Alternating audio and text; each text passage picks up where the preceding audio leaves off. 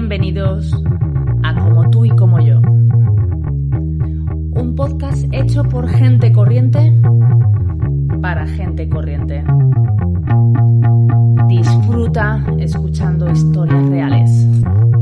Por cierto, ¿me oís bien? ¿Se me oye? Es que no tengo cascos. Alto y claro. ¿Qué pasa? Hola, Hola. ¿cómo estás?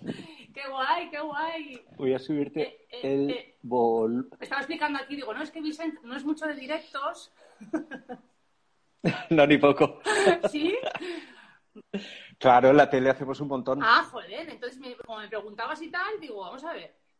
Vale, vale. No, pero de directos, de directos en En Insta. Instagram, en Instagram. Ya, no, no, ya me queda No. claro que de los otros tienes unos cuantos. Sí, sí, sí. Vale. Eh, se entrecorta a veces. Vale, es que ¿sabes qué pasa? Que no, Vicente ha venido preparadísimo y yo resulta que no me van los cascos. Sí soy yo. Ah, Vaya. Ahora no me van los cascos. Pero bueno, si se oye decente, eh, Se te oye perfectísima. vale, pues ya está. Pues bienvenido, qué ilusión. Gracias. Gracias. Lo tengo, lo tengo que contar lo del mensaje porque es que esto es muy bueno. O sea, le mandé un... Lo voy a contar, lo voy a contar. Le mandé un mensaje a Vicente y Vicente es un poco como...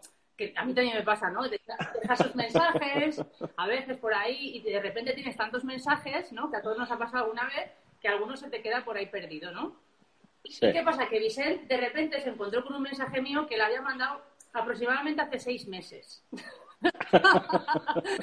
y me contestó y en el mensaje yo le decía, oye, que estoy haciendo un podcast que me molaría un montón que viniera. Y entonces me contesta antes de ayer y me dice, ostras, Patrick, he visto tu mensaje, que sí, que sí, que guay. Digo, "Hostia, qué fenómeno tú. He tenido unos meses un poco moviditos, digamos, pero no, ¿sabes lo que pasa? Que me pilló y eso que di- dices, no, le he contestado, pero realmente no le has contestado. Y de repente, borrando los mensajes, digo, no, no, no le contesté. Lo siento. Nada, lo importante es que estamos aquí, ¿sabes? Y, y que me hace mucha ilusión, de verdad, o sea, porque... porque También. Porque, ¿sabes qué pasa? Que realmente, eh, eh, a ver, el podcast va de pues, entrevistar a gente con sus historias normales y corrientes, de vidas normales y corrientes. Pero bueno, la tuya no es tan Ent- corriente. La tuya tiene ahí, oye, su, su, su interés por todo, por todo lo que, bueno, por todo lo que has tenido que, supongo que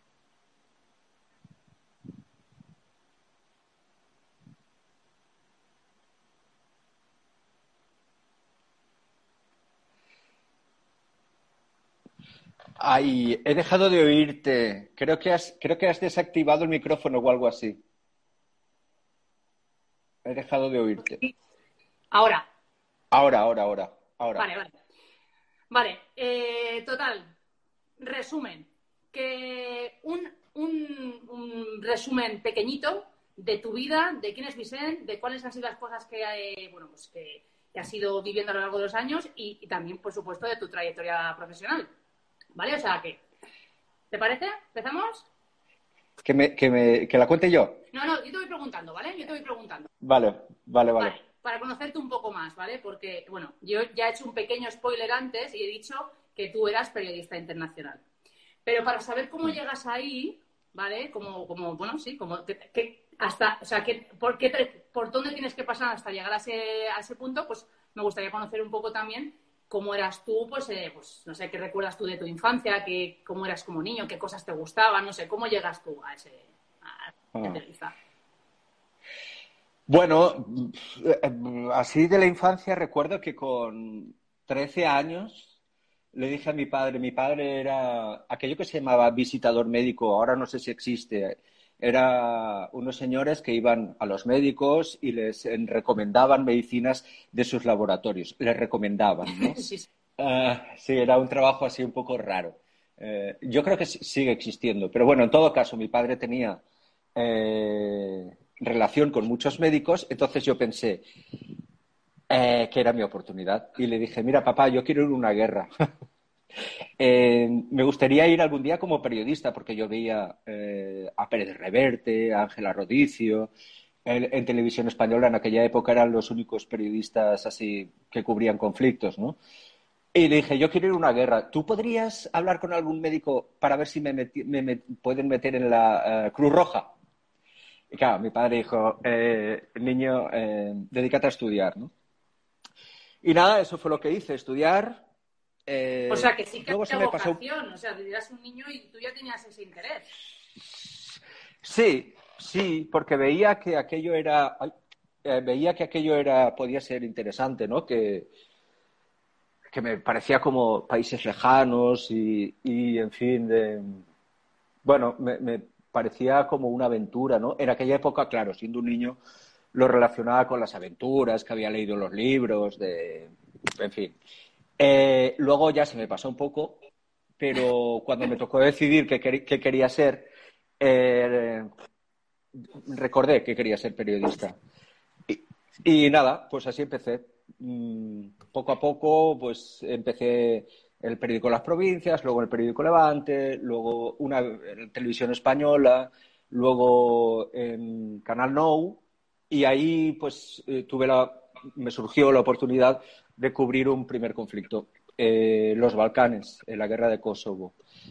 Y lo que pasa en los medios de comunicación es que si vas a un conflicto y vuelves vivo, pues eh, los jefes en la siguiente conflicto dicen, va, va, va, pues que vaya Vicente, que la última vez le salió bien. Y así vas encadenando, encadenando, encadenando. Y pues eso, pues eh, Afganistán, Irak, Líbano, Israel, Palestina, Ucrania. Y eh, así ha sido mi vida, con una maleta y de hotel en hotel. No es que lo dices así tan fácil, ¿sabes? Que dices, mm, vale, pero por ejemplo, cuando tú fuiste a tu primer conflicto, ¿qué edad tenías tú? Veintipocos, veinti algo. Era muy joven. Eh, eh, era muy joven para cubrir un conflicto. Y agradezco a mis jefes que solo me dejaran eh, cubrir la segunda línea. Es decir, en, Kosovo lo que hice fue cubrir la salida de, refugiados y hacia los países cercanos, que fue una experiencia durísima. Yo recuerdo que llegué a, Valencia llorando por lo que había visto. Luego ya, pues, con el tiempo, pues no te vas acostumbrando, pero eh, no te afecta tanto como la primera vez. Claro, eh, eh, es que yo cuando estaba pensando que tenía que verte, me acordaba de, un conocido que tengo que, estuvo en la guerra de Irak y él, o sea, no entra en detalles, pero sí que, pues sí que me dice mucho cómo le cambió eso a él como persona, ¿no? Y que realmente pues, hubo un mm. antes y un después. Por eso te preguntaba también, claro, me imagino que, que con el tiempo un poco como te curtes, ¿no? pero que la primera vez, mm. especialmente si eras joven, eh, aquello tuvo que ser súper, ¿no? Un impacto súper fuerte a nivel emocional, digo. Sí, sí, eh, fue fortísimo. Me recuerdo que vino un amigo a por mí y cuando me recogió en el aeropuerto empecé a llorar en el coche y no paré hasta llegar a casa, ¿no? Eh, me descargué con él. Luego no es que te acostumbres, pero bueno, pues te vas curtiendo, ¿no? ¿Y en qué te cambia? Pues te cambia en muchas cosas.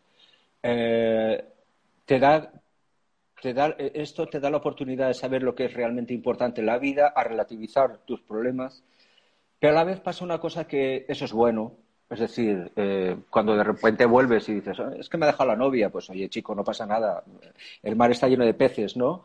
Eh, pero luego a la vez eso tiene una contrapartida que no es tan buena y es que, por lo menos en los primeros conflictos, vuelves tan iba a decir endurecido, pero no es la palabra, vuelves tan impactado que todo lo que le pasa a tus amigos eh, te parece poco importante. Te parece que no es un problema. Pero en realidad, si te dan, luego te das cuenta, afortunadamente yo me di cuenta, de que si para ellos es un problema, es que es un problema de verdad.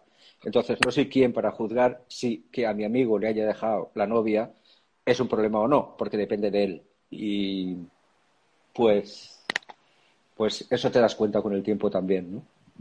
Claro, al final a cada uno le afecta lo que le toca vivir, ¿no? Eh, y a todos hmm. parece que, nos acostumbramos, ¿no? Hace cuatro días y te dicen que hoy vamos a vivir una pandemia, que vamos a tener que estar encerrados en casa, que no sé, un montón de cosas, te parecería como súper eh, imposible, ¿no? Y al final, no sé, ¿no? Dímelo tú, que a lo mejor tú también tienes una opinión más...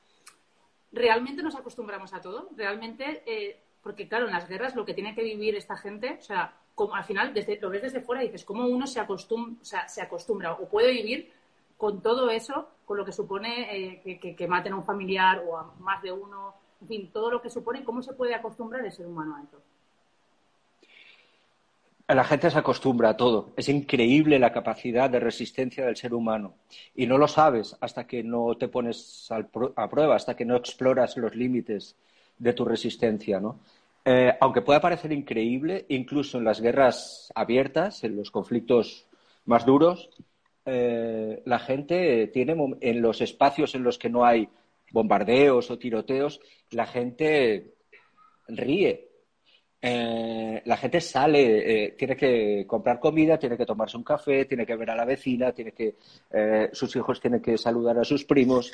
Entonces la vida sigue, incluso en los peores escenarios de conflicto. Te acostumbras, te acostumbras. ¿Qué es lo que nos ha pasado en la pandemia aquí? Que nuestra generación no había vivido nada parecido. Entonces, por eso a la mayoría de la gente aquí nos ha resultado como muy chocante, ¿no? Las calles vacías, eh, estar encerrados. Eh, mira, eh, yo, esto de la pandemia, mm, pues lo he llevado bastante bien en general, el confinamiento. Bueno, he salido a trabajar todos los días porque sigo trabajando en Apunt. Mm, pero no me ha resultado tan complicado porque estar encerrado el resto del tiempo, eh, porque eh, cuando cubres un conflicto, la mayoría de las veces, la mayoría del tiempo estás encerrado. Eh, sales por la mañana a grabar, lo que sea, rápido, rápido, porque son lugares peligrosos, y luego, cuando has hecho tu trabajo, vuelves al hotel, que normalmente son hoteles hostales o lo que sea, muy cutres, sin tele muchas veces, sin wifi, sin nada que hacer y por lo tanto es mucho más incómodo que estar en tu casa con todas las comodidades como nosotros, que tenemos Netflix, tenemos Spotify, tenemos libros y tenemos de todo. ¿Y cómo es, o sea, por ejemplo, ¿no? en un conflicto, cualquiera de ellos, no sé, eh, ¿cómo, o sea, ¿cómo es, quiénes vais, cuánta gente vais, cómo, cómo, o sea, cómo es todo ese despliegue? Esto ha cambiado mucho a lo largo del tiempo. Al principio, los primeros conflictos éramos tres personas, periodista, cámara y productor o productora. Y ahora, con el paso del tiempo, pues se ha reducido el equipo. ahora normalmente viajamos dos. Eh, cámara y periodista y entre los dos hacemos la producción. ¿Qué es la producción? Pues buscar hotel, buscar transporte, buscar seguridad, buscar traductor, buscar eh, eh, cash, cambiar moneda, buscar alimentos, eh, esto, eh, gestionar las entrevistas, eh, los permisos para grabar en determinados lugares. Esto antes lo hacía una persona y ahora, pues como el, oficio está en crisis, pues tenemos más trabajo. Vale, porque has dicho algo ahí, gestionar, o sea, buscar la seguridad. ¿Y cómo es hmm. la seguridad? O sea, ¿cómo, ¿cómo es la seguridad para vosotros en esos países? Bueno, pues mira, eh, por ejemplo, en, la última cobertura que hicimos hace un año y medio fue estar en, Irak, en, lo que se llamó la batalla de Mosul, que fue, era el último reducto del Daesh, del Estado Islámico, y entonces pues lo que hacíamos era eh, irnos a Erbil, que es la capital del Kurdistán iraquí, y allí contratabas eh, un, conductor, traductor, que supiera por lo menos inglés para poder entenderte con ellos, porque yo árabe no hablo, y, desplazarte. ¿Qué es la seguridad? Pues que ese traductor, nosotros, por ejemplo, conseguimos uno que tenía un coche blindado. Y tener un coche blindado ayuda mucho en esas situaciones, porque este, por ejemplo, tenía todos los cristales blindados, llenos de, impactos de bala. Nosotros no tuvimos ningún tiroteo en, aquella ocasión, pero bueno, pues ayuda mucho ir con cierta seguridad, da muchas más garantías. Eh, los, por ejemplo, la gente con, con más medios, BBC, CNN, CBS, eh, Guardian, el Channel 4, trabajan con muchos más medios. Los españoles, los españolitos muchas veces vamos y decimos, un taxi, me llevas allí y, claro, así no se puede. Pero has llegado, o sea, has llegado a sentir eh, peligro, o sea, por tu integridad física, o sea, no sé, has, estado en un momento crítico de verdad. Muchos. Como por ejemplo. Pues el peor, eh, cuando mataron a José Couso en el Hotel Palestina, yo estaba allí. ¿Ah, sí? Y sí. Y nada, cuando disparó aquel tanque y mató a José y mató a, a Taras Prosjuk, que era un cámara de una televisión eh, polaca, y hirió a varios compañeros, pues yo estaba justo allí y de hecho me cayeron varios trozos de, cascotes del balcón. Eh, le podía haber tocado a él como me podía haber tocado a mí, unos metros más abajo. ¿Y cómo se vivió eso? ¿Cómo viste tú ese, ese, día? Pues fatal, muy, mal. Ah, José Couso era un, no, no, no, no un amigo, pero en los conflictos pues te unes, ¿no? Y, era muy buen chaval. Eh, un chaval cojonudo, que estaba en unas circunstancias muy precarias. Y bueno, pasamos mucho miedo, la verdad. Pasas mucho miedo. Pensábamos que eran los iraquíes que podían, que estaban a punto de perder la guerra y, y que podían volver a dispararnos. Y muy mal. Y luego lo pasas muy mal también por la familia, porque tú sabes lo que estás haciendo y tomas tus medidas de seguridad, pero tu madre que te está viendo por la tele dice, joder, mi hijo, ¿no? ¿En qué lío se ha metido? Te lo iba a decir. Claro, te iba a preguntar, o sea, ¿eso qué supone ya no solamente para ti, sino para tu familia y si alguna vez te has planteado dejarlo? Sí. Eh, sí. Los conflictos es, es, muy complicado, sobre todo por la gente que quieres, ¿no? Ah, mira, sí, eh, sí, sí me lo he planteado. Lo que pasa es que, a ver, no es que me guste, no, no, disfruto en absoluto con, el peligro ni, ni nada, ¿no? Eh, al revés, o sea, yo tengo miedo, como tiene todo el mundo. Ah, lo único que ocurre es que en las guerras eh, es el máximo reto al que puede enfrentarse un, periodista porque es extraordinariamente complicado trabajar allí y es un reto. Y hay tantas historias que contar que la verdad, si te gusta mucho eh, tu trabajo y yo amo profundamente este trabajo, me parece el mejor trabajo del mundo, pues mira, eh, alguien tiene que hacerlo y yo no me siento incómodo, diríamos. Eh, luego tiene muchas recompensas. Daños colaterales, ¿no? no, pero tiene recompensas también. Mira, si me permites, eh, alguna vez me han preguntado, si es tan complicado, si pasáis tanto miedo, si es tan peligroso, ¿por qué vais? Mira, yo recuerdo una anécdota eh, durante la invasión de Irak, el 2003, acababan de bombardear durante la noche, por la mañana salimos corriendo, fuimos a un hospital, estaba lleno de, heridos. Yo recuerdo que entré, íbamos a hacer entrevistas, le pregunté al director del hospital, oye, ¿puedo hacer alguna entrevista? Me dijo, sí, pasa, que esta mujer quiere hablar. Y digo, esta mujer, bueno, una mujer, perdón, ¿eh? porque es un poco duro lo que voy a contar, pero eh, le habían amputado las dos piernas y estaba a su lado una chiquilla, ¿no? Eh, era la única, el único miembro de su familia que había sobrevivido. Entonces, a mí me da pudor entrar en esa situación y preguntarle. Recuerdo que se llamaba Faribá, nunca se me olvidará. Entonces, digo, le digo al director, digo, mira, vamos a dejarlo estar, yo qué sé, es que tampoco necesito. Me dijo, no, pasa, pasa, que quiere hablar. Entonces, en ese momento, ella se incorporó sobre la cama y quería hablar. Y yo no tuve que hacer nada más que acercarle el micrófono. O sea, yo le acerqué el micrófono y ella empezó a hablar, sin hacerle ninguna pregunta. Aquella mujer quería contar lo que le había pasado, porque era una profunda injusticia. Eran campesinos que vivían en una granja. Y en un bombardeo lo que pasa, ¿no? Pues víctimas civiles le había tocado a toda su familia. Darle voz aquella mujer en aquel momento y, darle la oportunidad de que la gente le escuchara es lo más bonito que te puede pasar en este oficio. Eh, en ese momento entendí que todo el miedo, todo el dolor, todo el, sufrimiento que habíamos padecido allí durante meses había, merecido la pena. Mm. Claro. Em, ¿por, qué crees, ¿Por qué crees tú que es tan importante que la labor que hacéis los medios de comunicación y que conozcamos todo lo que ocurre en otros países y especialmente en conflictos armados? Ah, eh, en realidad no sé si es importante. No, no sé. Eh, me gustaría creerlo. Eh, yo, si te paras a pensar, aunque ahora nos parezca que las guerras son muy crueles y que son muy crueles, Antes, hace solo un siglo, eran mucho más. Eh, la Primera Guerra Mundial fue mucho peor que la Segunda. Después Vietnam fue una barbaridad, pero no tuvo nada que ver con la Segunda Guerra Mundial. Es decir, la, eh, barbarie en las guerras uh, se ha ido reduciendo, aunque siga siendo insoportable. Y yo creo que en esto tiene algo que ver el papel de los medios de comunicación, de los periodistas que vamos allí y le decimos a nuestra gente en nuestro idioma, eh, esto que he visto es una mierda y esto no puede volver a pasar.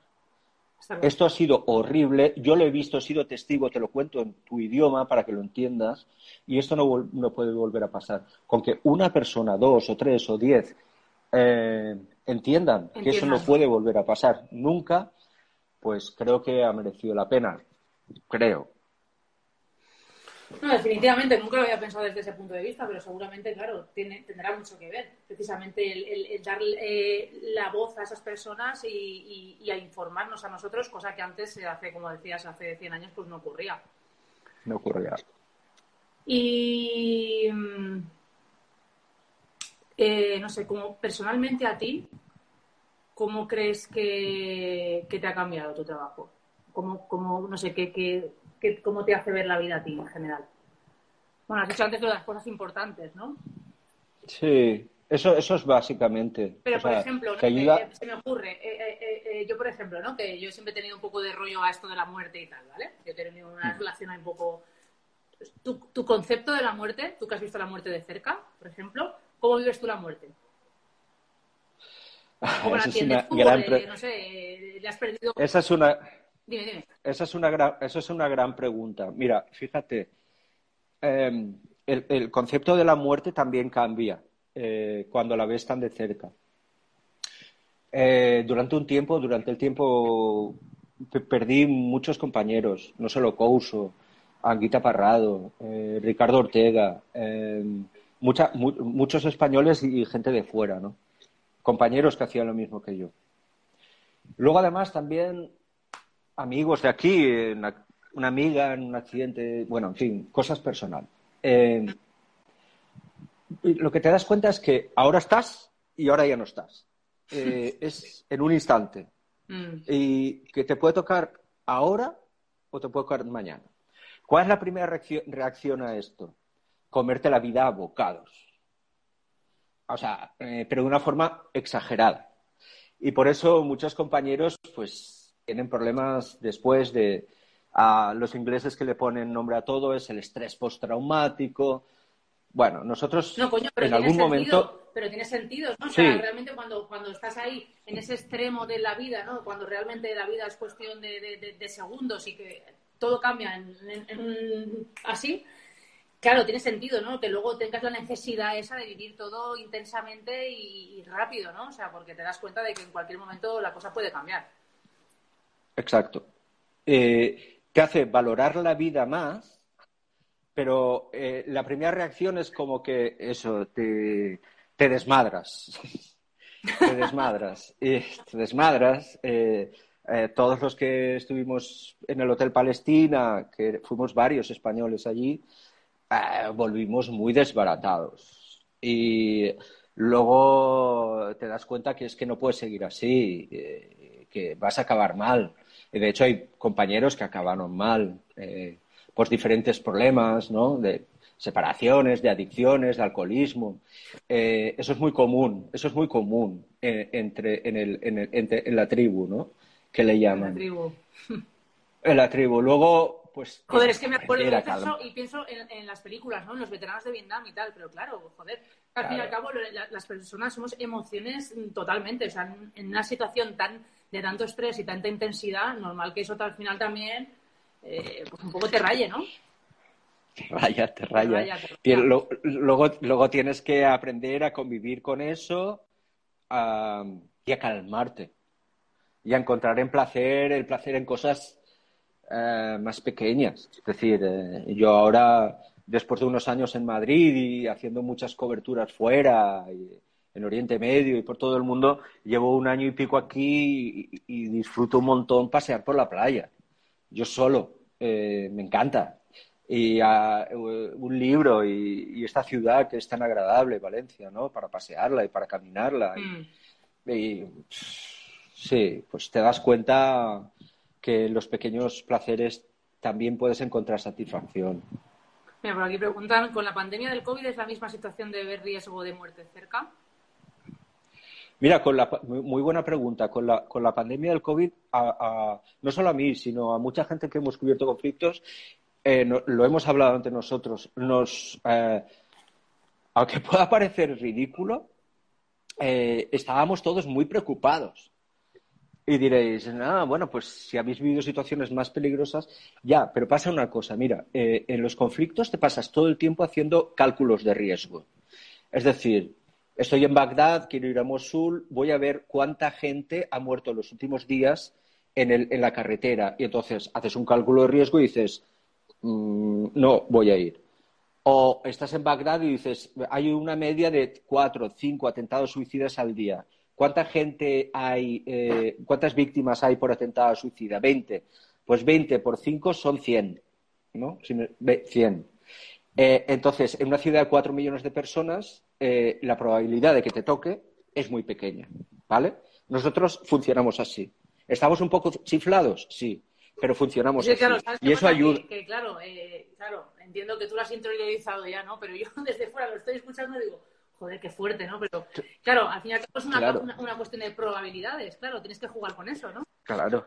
Claro, entonces, por ejemplo, y luego, ¿cuál es el principal problema? Pues que si eres extranjero, el riesgo de que te secuestren es más elevado porque no eres eh, local bueno, te disfrazas, intentas no hablar mucho en alto para que no sepan que no eres de allí. Yo, como eh, noruego no parezco, puedo pasar bastante desapercibido. digo, tú pasas más desapercibido. Entonces, no me resulta difícil, ¿vale? Entonces, eh, bueno, pero por ejemplo, el cálculo de riesgos con la, posibilidad de ser eh, secuestrado es mayor. ¿Qué es lo que nos pasó a todos durante la pandemia? Que haces un cálculo de riesgos y dices, mierda, porque esto puede afectar no solo a mí, que, eh, he expuesto mi seguridad por mi pasión, que es mi trabajo, sino a mi madre, a mis hermanos, a mis sobrinas, a todos mis amigos. Y entonces dices, esto, el cálculo de riesgos me sale fatal. Mm, entonces nos preocupamos mucho. Eh, en la primera fase, luego te das cuenta que, bueno, pues que tampoco era para tanto, pero en esas primeras semanas de estado de alarma, de las calles vacías, que era una imagen que, bueno, yo la he visto muchas veces, las calles vacías, pero no en mi ciudad. Yo iba a trabajar todos los días y encontrar la Ronda Nord eh, vacía de coches, o Blasco Ibáñez, o, o, Tarongers, vacía de gente, decías, wow, esto es lo que he visto fuera, pero esta es mi ciudad. Y está en peligro toda mi gente. Y eso nos afectó eh, bastante. Yo tuve que llegó un momento que consumía y consumía tanta información en el trabajo, luego aquí, la tele, la radio, las redes, Twitter, no sé qué, que llegó un momento que dije, tengo que parar. Saturado, claro. saturado. Eso creo que nos ha pasado un poco a todos. Sí, ¿eh? Y te iba a preguntar, porque hijos no tienes, ¿no? No. Vale, porque has nombrado a toda tu familia, no has dicho hijos, digo, ostras, es que claro, digo, ¿cómo sería también ¿no? Eh, hacer todo tu trabajo eh, teniendo niños pequeños y tal? Digamos que era un poco incompatible con mi forma de vida. Vale, vale. ¿Y qué te iba a decir? Eh, bueno, sé que estabas con un proyecto, ¿no? Hace relativamente poco, ¿no? Lo del documental. Mm. Vale, pues si querías contar un poquito más de, eso. Bueno, lo estrenamos hace unos meses. en realidad es una serie de, de, documentales, eh, se titula Después de la guerra. Y era un proyecto que nos hacía mucha ilusión. Era como eh, a, a través de Muzungu, que es una cooperativa de la que formo parte, que es mm, bueno, pues una, una, banda de locos que nos dedicamos a esto desde hace años, pues eh, llegamos a la conclusión entre todos que cuando empieza un conflicto todos corremos hacia allá, pero hacemos el trabajo y nos vamos corriendo. Y la gente, mm, por eso me da mucho pudor a veces cuando me dicen por las secuelas que yo tengo, o la gente que tiene secuelas de verdad es la gente que se queda allí en los conflictos. Entonces teníamos mucho interés en hacer algo que no se hace y es eh, regresar a los conflictos en los que habíamos estado para ver qué es lo que pasa cuando todos los periodistas nos vamos y allí se quedan con, con lo que se quedan, que es un desastre. Y entonces, pues bueno, pues hemos estado en diferentes escenarios de conflicto y hemos hecho esta serie que se llama Después de la Guerra y estamos muy contentos, la verdad. Yo hice los capítulos de Irak y Afganistán, regresé a Irak y Afganistán, tenía muchas ganas de hacerlo por una cuestión personal y bueno, pues otros compañeros han estado pues en Israel, en, Congo, en, estuvieron en Panamá, en Vietnam, bueno, una serie de, de seis capítulos. ¿Dónde podemos verlo? Todavía no, porque están como en negociaciones. Esto lo produjo Telesur, que es un, una cadena de televisión de América Latina. Eh, digamos, ellos corrieron con, la producción, pero ahora están en contacto a ver si se puede distribuir a través de, de, alguna, mm, de alguna plataforma, ¿no? Eh, como Netflix o esto, a ver si lo conseguimos. Vale, vale. Y, o sea, tú en tu caso, por ejemplo, eh, volviste a Irak, ¿no? Has dicho. ¿Después, ¿Después de cuántos años? En el caso de Irak, pues hacía 2003, 16 años. 16 años. ¿Y, qué viste tú allí? O sea, del antes y el después. ¿Cómo había cambiado la vida allí? Pues un desastre, o sea, un desastre absoluto. Eh, la eh, invasión norteamericana no solo provocó la caída del régimen detestable de Saddam Hussein, sino que además provocó un desmoronamiento de todas las estructuras del Estado, em, de la, policía, el ejército, la sanidad, la educación, todo se fue a tomar por saco. Y entonces se quedó un montón de gente armada eh, que formaba parte del ejército sin, con armas, pero sin salario. Y eso era el, eso fue el germen de primero Al-Qaeda, luego el Daesh y luego eh, todo lo que pasó después. Fíjate, ese capítulo lo hicimos, a mí me gusta mucho, a través de un... El hilo conductor son unos chicos que hacen eh, hard metal, mm, hacen rock duro, ¿no? Eh, y es una banda de chicos jóvenes que, pues uno es kurdo, otro es sunita, otro es chiita, otro es cristiano, y es que así era Irak antes, un mosaico de etnias, de religiones, de culturas, que un mosaico que se ha roto. Pero estos chicos siguen luchando y siguen haciendo música. Y yo les preguntaba, ¿y por qué thrash metal? Y me dijeron, eh, porque yo no puedo contar, mm, el pop es para el amor, eh, o el jazz. Eh, yo solo puedo hacer esto. No se puede contar la guerra, lo que pasa en mi país, si no es con, este, con esta música. Qué bueno. Y es que no sé, me, preguntaba ahora, ¿no? O sea, realmente, ¿qué es tu...? te, cuento el de Afganistán? Venga, sí, sí. El de Afganistán también es guay. Es, es un... Eh, yo cuando, cuando estuve allí, en, en este caso anterior, porque fue el 2001, y ahora hacía... Bueno, luego volví en el 2002, y bueno, estuvimos en el 2019, o sea, había... Bueno, hacía un montón de años que no iba. Pero eh, yo hice un documental en 2002 que tenía tres personajes y uno de ellos era un señor de la guerra, ¿no? Un tipo pues que se dedicaba a hacer la guerra y que tenía un montón de gente armada a su, a su, a su cargo, ¿no? Entonces, he mantenido el contacto con él durante estos años y hace unos años lo hicieron jefe de la policía. Entonces, ahora este señor de la guerra es el jefe de la policía y es el que se encarga de poner orden, ¿no? Y es un personaje muy complejo porque es de esos personajes con muchos grises porque es un asesino. Eh, nadie no, se acuerda ni cuánta gente ha matado. Pero a la vez es un tipo con un corazón enorme, ¿no? Eh, y dirás, ¿eso es posible? Sí, es posible. Es posible. Y es posible. Y él tiene sus hijos, eh, cuida pajaritos en el cuartel. A sus hijos no les deja acercarse un arma. Digo, ¿por qué? Porque se convertirán, se convertirán en lo mismo que yo, que ya no valgo para nada la conclusión que yo saco de todo eso es que cualquiera de nosotros en determinadas circunstancias puede convertirse en un monstruo así. Totalmente, ¿eh? Totalmente, realmente, mm. claro. Y puede ser precisamente eso, lo que dices, puede ser una gran persona con un gran corazón y verse mm. empujado por las circunstancias, ¿no? Digamos. Mm. ¿Cuáles son las condiciones que tiene que haber en ese cóctel para que finalmente estalle un conflicto de esas características? ¿Tú qué crees? Pues hace falta sobre todo eh, una generación de líderes que se dediquen a, digamos, a insuflar el odio en la población, eh, mm, a, atizar las rivalidades entre diferentes comunidades. Ah, básicamente, esto en los conflictos civiles. Y bueno, pues en otros, pues que eh, un país sea invadido por otro. A los, los afganos primero los invadieron los británicos, luego los rusos, los soviéticos, perdón, luego los americanos y bueno, pues como resultado llevan 40 años en guerra, muchos más si, nos remontamos hasta los británicos, pero las últimas guerras desde los soviéticos pues llevan 40 años en guerra, teniendo en cuenta que la vida media de un afgano no supera los 60 años, pues toda la gente que tiene menos de 40 pues no ha conocido nada más que la guerra, entonces ¿cómo van a estar? Embrutecidos. 60 años. Ya ves. Y bueno, además has dicho que, por ejemplo, con este señor de la guerra tú habías mantenido el contacto. O sea, claro, me imagino que todo este, en estos años habrás, tendrás relaciones, ¿no? Con personas que, hayas encontrado en todos estos sitios, ¿no? Hmm. Pasa una cosa, y es que a veces eh, te provoca mucho dolor ver cómo están, ¿no? Y por salud mental tienes como que interrumpir un poco, porque es tan duro lo que te cuentan todos los días o todas las semanas que hay veces que es mejor mantener una cierta distancia porque si no te vuelves majareta.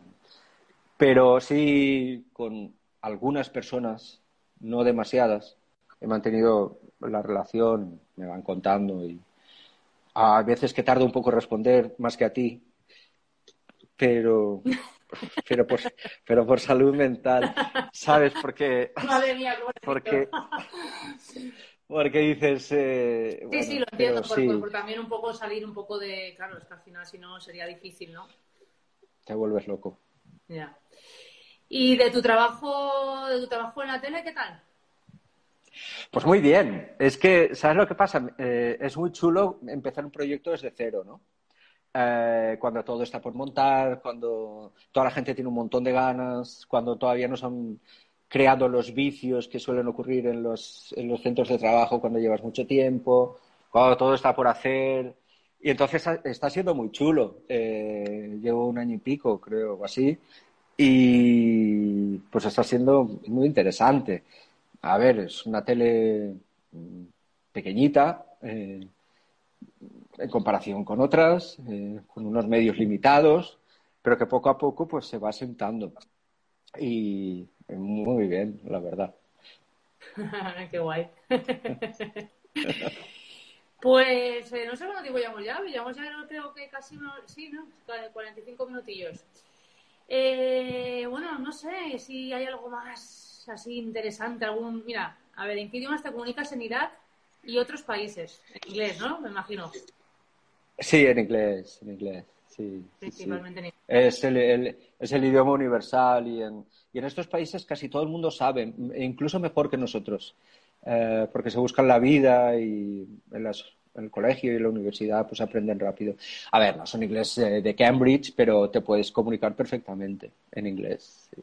A ver, a lo mejor con las personas mayores no, pero eh, acerca de un, por ejemplo, si quieres entrevistar a, una persona mayor, siempre hay un sobrino o un nieto más joven que te ayuda. Y, oye, ¿y alguna? Porque claro, experiencias dramáticas supongo que habrán habido muchas, ¿no? Pero ¿y alguna divertida?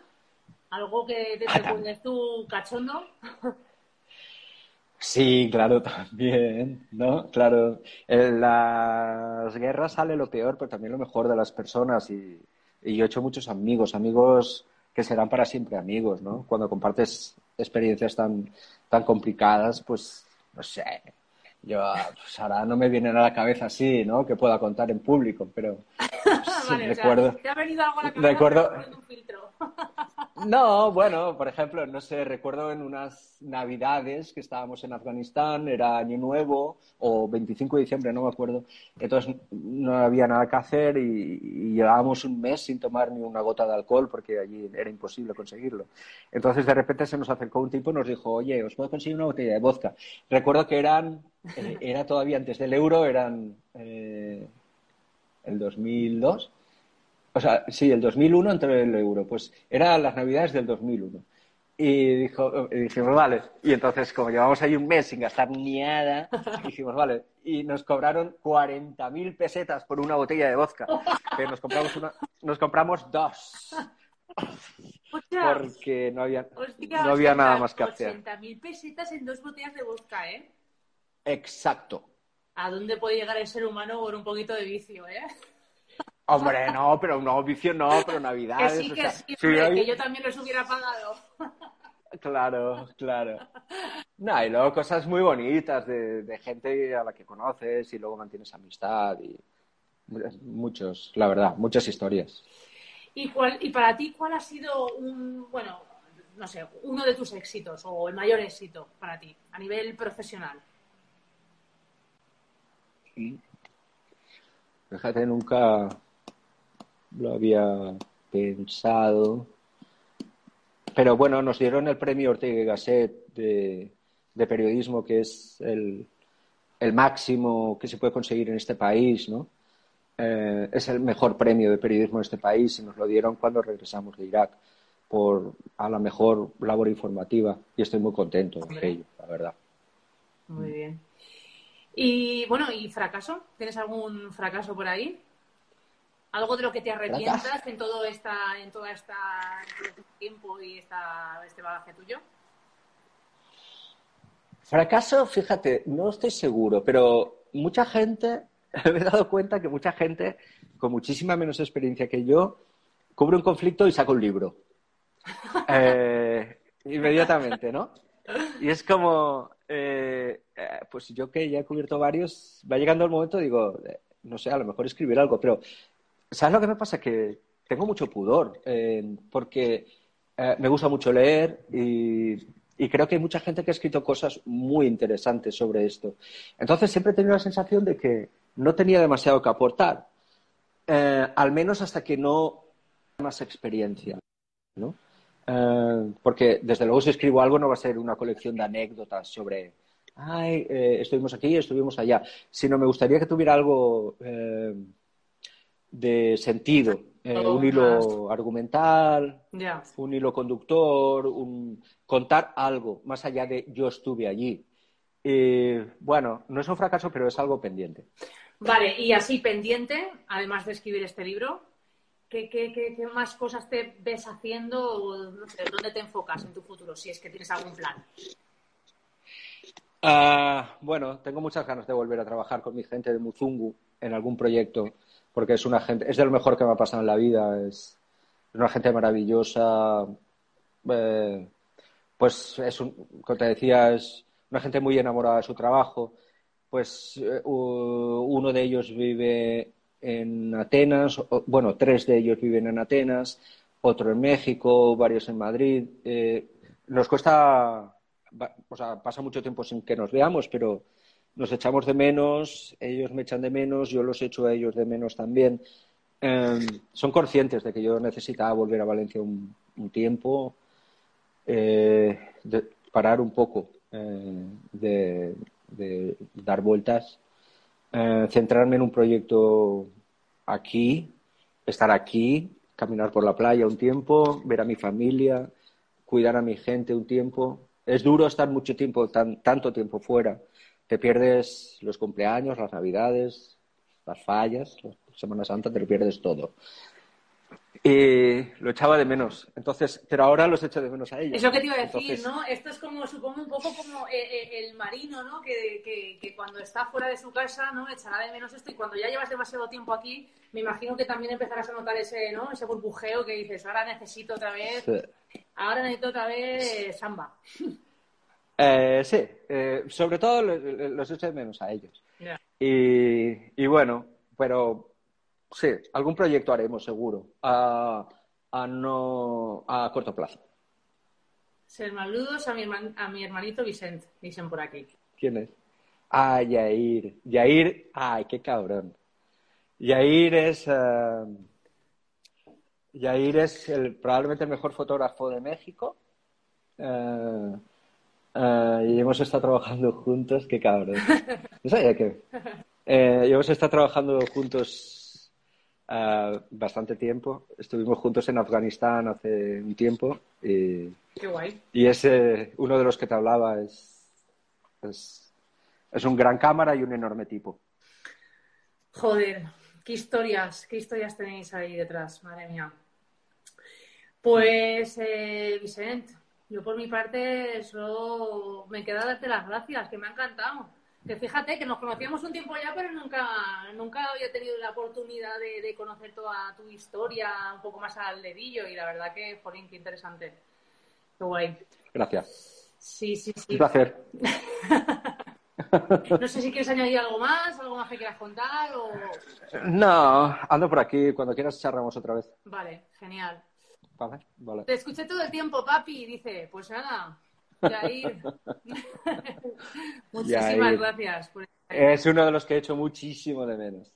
Jo. Tienes buenos amigos, ¿eh? Se nota. sí. Pues nada, Vicent, un besito muy grande y darte las gracias y que nos vemos muy prontito. Venga, un Un placer. besito. Hasta Un luego, besito, Patri. Gracias a todos. Chao, chao, chao. Chao, chao. Un besito. Chao, chao. Chao. Hasta aquí el programa de hoy de Como tú y como yo. Encuentra inspiración en lo más sencillo